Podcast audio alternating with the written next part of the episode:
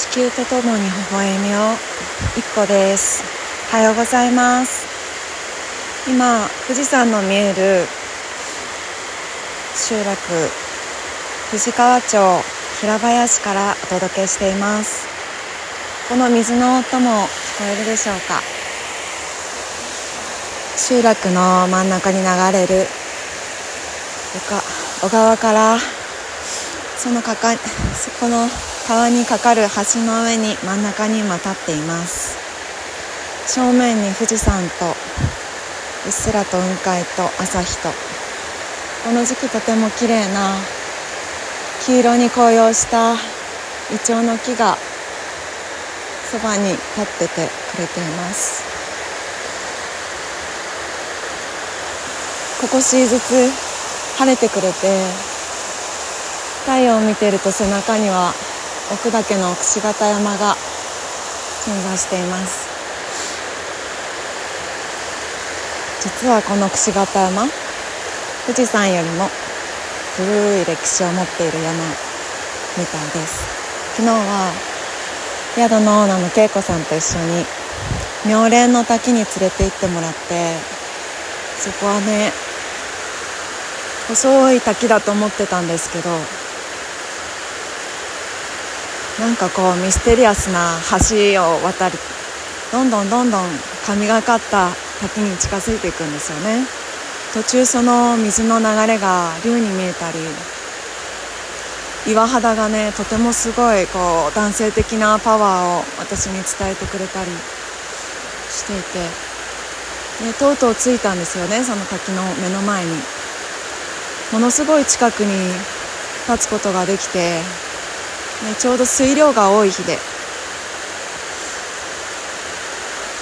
そう滝といえば私は屋久島でねいろんな滝と出会ってきたけどこんなそばで滝のエナジーをね溢れるほど受け取ったのは初めてだなと思って。ね感謝感謝のねスタートをした昨日でした。で竜の存在を意識しながらいたのか東京でね出会ったしんちゃんっていうね男性が神社の話をしてくれてその方が紹介してくれた守谷資料館っていう諏訪神社の隣にある諏訪大社の隣にあるね資料館に足を運んで池上様の集合地点なのかな。うん。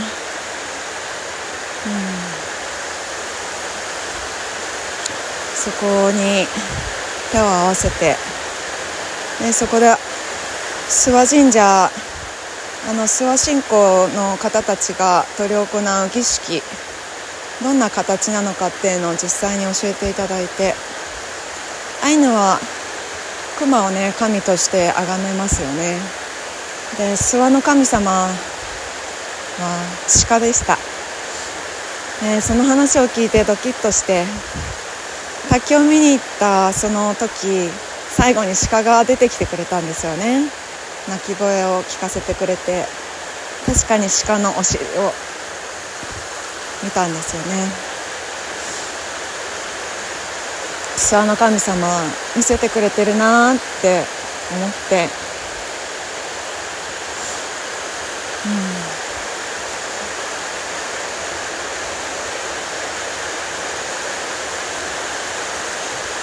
諏訪の地域に住む方たちの感謝の気持ちの捧げ方神社の祭り方教わりながらその場所を後にしました。そしてお昼ご飯食べに行こうと思って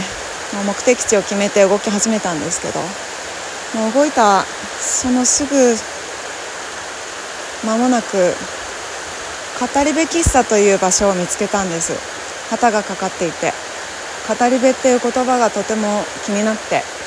大切な言葉だなって常々思っていた語り部っていう言葉に惹かれてその喫茶店に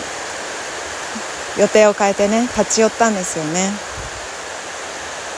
玄関から竜のことが書かれていて何だろうってワクワクしながらドアを開けると私が一番最初のお客さんでした。そして迎えてくれた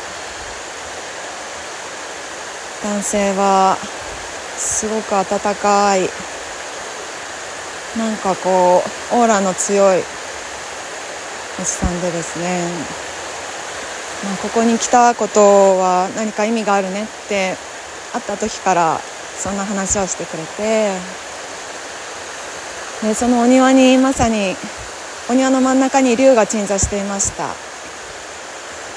そして贅沢にもその竜の正面の席に座らせてもらって今日ご予約のお客さんが来るからきっと友達になれるよって予告してくれていました。その予言の通りそこの喫茶店でこう展示されてる竜を描いてる絵やそれから私が出会いたかった石笛と同じような形をする陶器でできた陶の笛。そんな笛との出会いを楽しみながらそこでそのスペースと私が一つになっていると3名の方が新たにお客さんで足を運ばれて私は無意識にその方たちの会話に耳を傾けていたんですよね。でなんか自然と語り部であるおさむさんと話をしているうちにみんなで話をできる雰囲気になってご挨拶をしました。そうすると私が耳にした感謝の言葉食べ物への感謝の言葉思い出させてくれたマリリンにありがとうをまず伝えたくなって。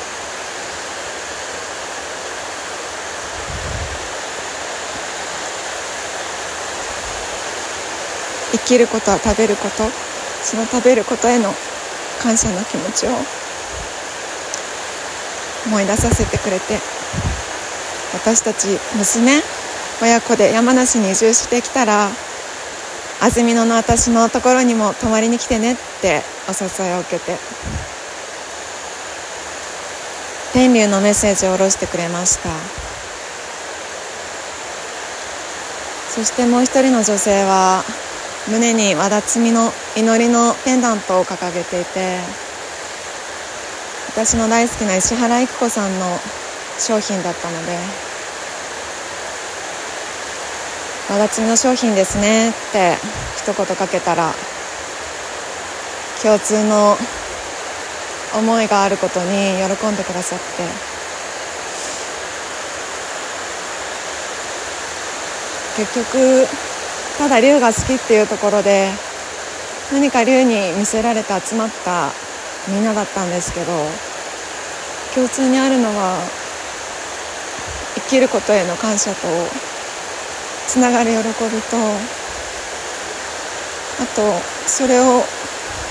未来につなげていきたいっていうそういう思いがあったなって。そして深いこうつながりをベースにその後私は娘の子どもの村小学校に面接に行く予定があったんですけど気をつけていってらっしゃい。大丈夫だね。ってよしくしてくれておめでとうの言葉と一緒にその場所を出て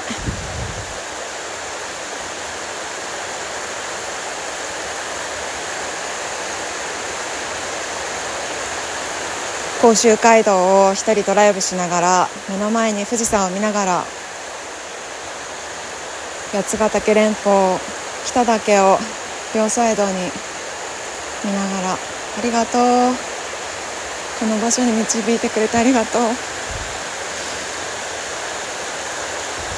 そんなことを伝えて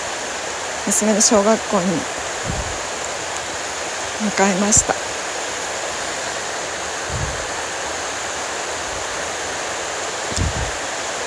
面接の3人の先生たちとお話をしていくうちにああ私はまだまだ娘に選択肢を用意することができるな。今日ここで1泊2日の寮生活を含めた体験をさせてもらったことでまた親子で対話してどんな山梨の生活がしたいかより踏み込んで決めることができそうだなってそして子どもの村小学校を作った堀さんがもしここにいたら寮での生活をおすすめすると思いますよって寮の生活ができるようにしたのはお母さんが思う存分働けるようにっていう思いが入ってるからですよって。教えてくれてとてもありがたい気持ちにまたなれました。